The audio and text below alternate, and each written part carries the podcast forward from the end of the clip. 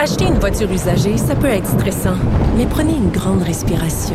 Et imaginez-vous avec un rapport d'historique de véhicule Carfax Canada qui peut vous signaler les accidents antérieurs, les rappels et plus encore. Carfax Canada. Achetez l'esprit tranquille. Ancienne mairesse de Longueuil, l'actualité. LGSN. Vous écoutez Caroline Saint-Hilaire, Cube Radio. Le gouvernement britannique a dévoilé hier un plan de lutte contre le surpoids à la suite d'une étude provenant de son Institut de santé publique, selon laquelle les personnes atteintes d'obésité sévère seraient 40% plus à risque de succomber à la COVID-19.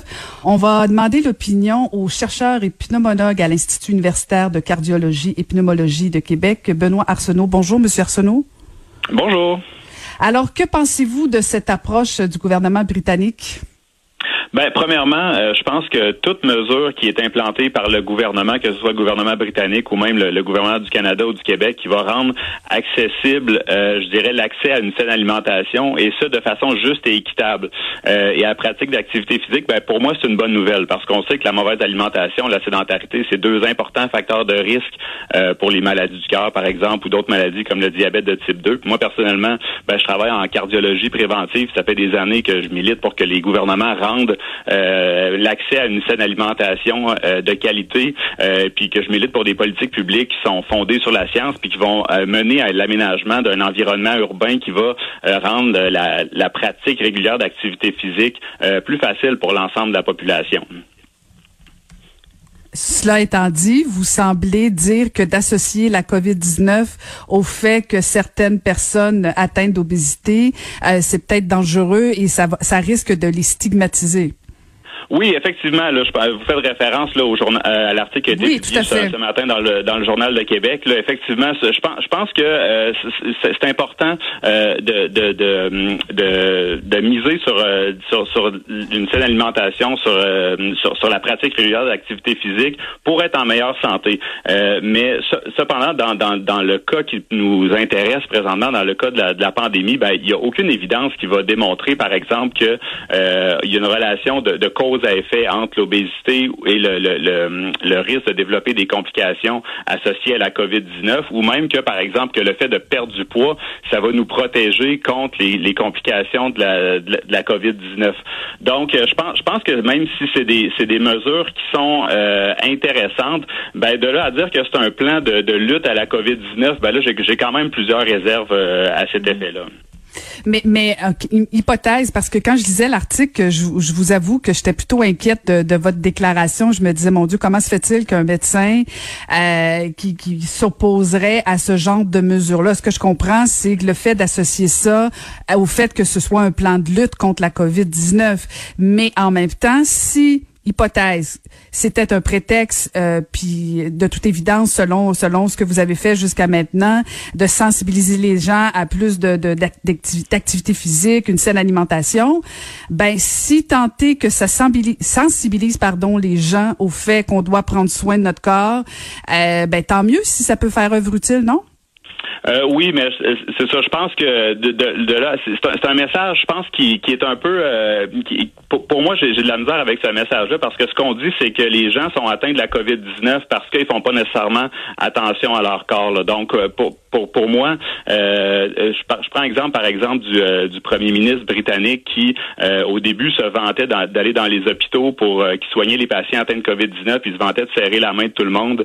le Royaume-Uni avait pas de plan pour faire face à la pandémie, puis ils, ont, ils ont même flirté pendant, pendant plusieurs semaines avec l'idée d'infecter des millions d'Anglais pour euh, atteindre ce qu'on appelle l'immunité collective. Donc là, euh, présentement, j'ai comme l'impression que le, gouvernement du Royaume-Uni veut se dédouaner de sa mauvaise gestion de crise, puis de plutôt euh, jeter le blâme sur les personnes qui sont en, situation d'obésité pour leur dire que c'est de leur faute s'ils développent les, complications de la COVID-19. Donc, je, je, vous dirais, d'un cas comme dans l'autre, je pense que c'est les, les gouvernements ont un, un rôle qui est extrêmement important à jouer dans notre réponse à la pandémie dans un dans un premier temps, mais aussi pour créer des environnements qui vont rendre la pratique d'activité physique plus accessible à tous de façon sécuritaire aussi, mais aussi s'attaquer de façon un peu plus importante, je dirais, au, au, processus ou aux facteurs qui vont mener à, à l'obésité.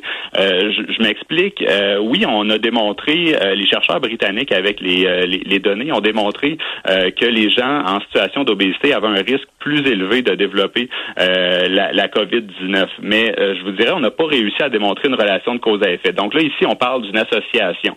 Mais derrière cette association-là, il y a plusieurs facteurs sous-jacents qui peuvent expliquer cette relation-là.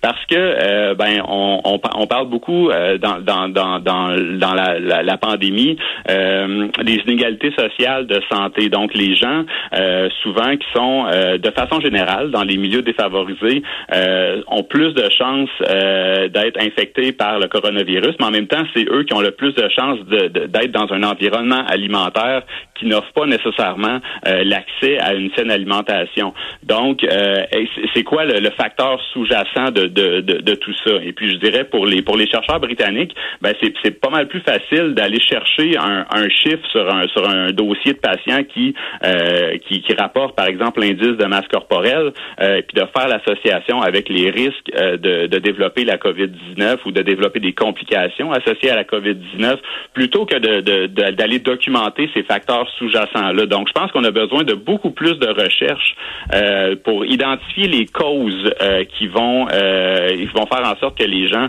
vont développer les complications associées à la COVID-19. Puis je pense que pour le moment, ben, l'obésité, ça semble augmenter le risque, mais il va falloir faire la démonstration que c'est vraiment une relation de cause à effet.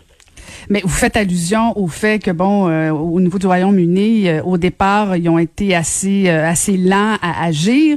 Est-ce qu'on peut pas saluer le fait qu'ils prennent des mesures, même si ça règle pas, même s'il n'y a pas nécessairement d'association à faire, de dire aux Britanniques, ben écoutez, mettez-vous en forme, développez des saines habitudes de vie, ça peut vous prémunir de d'être de, infecté ou même d'en mourir de, de, de la COVID. Me semble que c'est quand même responsable comme gouvernement, non? Ben, c'est sûr que, évidemment, puis moi, je vais être le premier à dire que j'encourage toutes les personnes qui, qui, nous écoutent à bouger davantage et euh, à bien à bien s'alimenter. Sais, aucun doute là-dessus. Puis effectivement, euh, j'invite le gouvernement à, à, à, faire des campagnes de santé publique comme euh, le gouvernement du Royaume-Uni le, le, fait présentement. Ceci étant dit, euh, des campagnes pour la saine alimentation au Québec, au Canada, dans tous les pays occidentaux, il y en a eu des tonnes et des tonnes, et ça n'a pas eu l'effet escompté. Là. Des fois, ça peut avoir un effet sur euh, sur quelques quelques semaines, quelques mois, euh, mais vraiment pour euh, s'attaquer, je dirais, au, au, problème de notre de notre mauvaise santé de la population générale, je pense qu'il faut vraiment s'attaquer aux racines du problème, qui sont qui sont multiples, extrêmement complexes, mais qui vont commencer d'abord par les, les, inégalités économiques, les inégalités sociales de santé, etc. Donc, pour moi, dans le, le plan du, du gouvernement de Royaume-Uni, j'ai pas vu ces, euh, ces annonces-là. Donc, on parle plutôt de mesures euh, cosmétiques, comme par exemple de rendre euh, illégal les deux pour un dans les dans les, les restaurants de fast-food, de je dirais qu'est-ce qu'il voulait faire aussi? Il voulait faire justement une campagne de, de santé publique, introduire bon le un, un menu sur les menus de d'indiquer le nombre de calories, etc. Donc, c'est des mesures qui sont qui sont intéressantes, mais je pense pas que ça va avoir des effets euh, très très importants sur euh, l'adoption de, de, comportements alimentaires sains par la par la population britannique. Moi, je pense que quand on, si on veut vraiment euh, de façon sérieuse s'attaquer au problème de la mauvaise alimentation, ben il va falloir rendre la, la, la nourriture santé, les fruits les légumes, les fibres, etc. accessibles, pas chers. puis il va falloir aussi créer des environnements où est-ce que ces aliments-là sont disponibles pour l'ensemble de la population pas juste les gens privilégiés, parce que euh, on le sait, les, gens en moyenne qui euh, sont davantage euh, influencés ou affectés par le surpoids, par l'obésité, c'est des gens qui vont vivre dans ce qu'on appelle des déserts alimentaires, donc des endroits où est-ce que on n'a pas accès à des aliments à des aliments qui favorisent la bonne santé, où est-ce que, par exemple, on va s'alimenter dans des dépanneurs, dans des fast-foods, etc., où est-ce qu'il y a tout simplement pas d'alternative. Donc, si on augmente le prix de la mais on donne pas d'alternative, ben pour moi, je pense que c'est pas une façon très très rigoureuse de s'attaquer au problème. On a encore du travail à faire. Merci beaucoup de nous avoir parlé ce matin. Ça me fait plaisir. Merci beaucoup. Donc, c'était Benoît Arsenault, qui est chercheur et pneumologue à l'Institut universitaire de cardiologie et pneumologie de Québec. Vous, vous écoutez Caroline Saint-Hilaire.